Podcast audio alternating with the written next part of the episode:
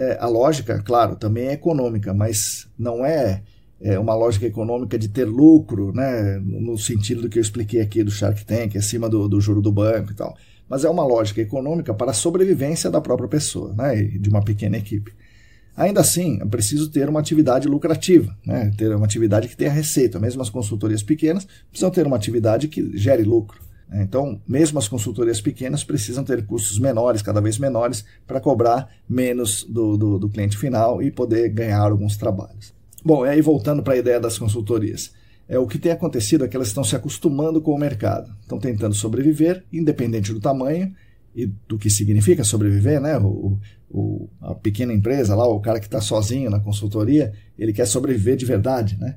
E a, e a empresa é, multinacional, ela quer sobreviver no sentido de ter uma margem de lucro satisfatória para os seus acionistas, né, acima do, dos juros do, do, do banco, né, aquela história que eu já contei.